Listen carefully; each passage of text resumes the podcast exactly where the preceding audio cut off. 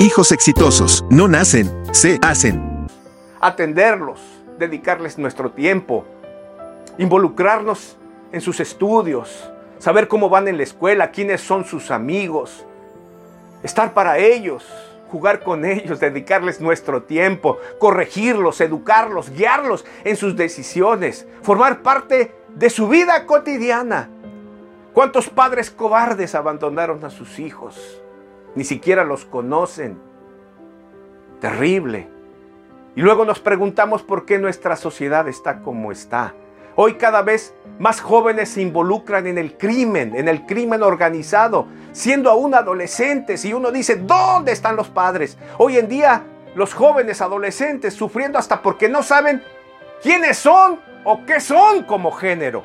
Terrible. Número dos, no solamente estar ahí como Continuará. Número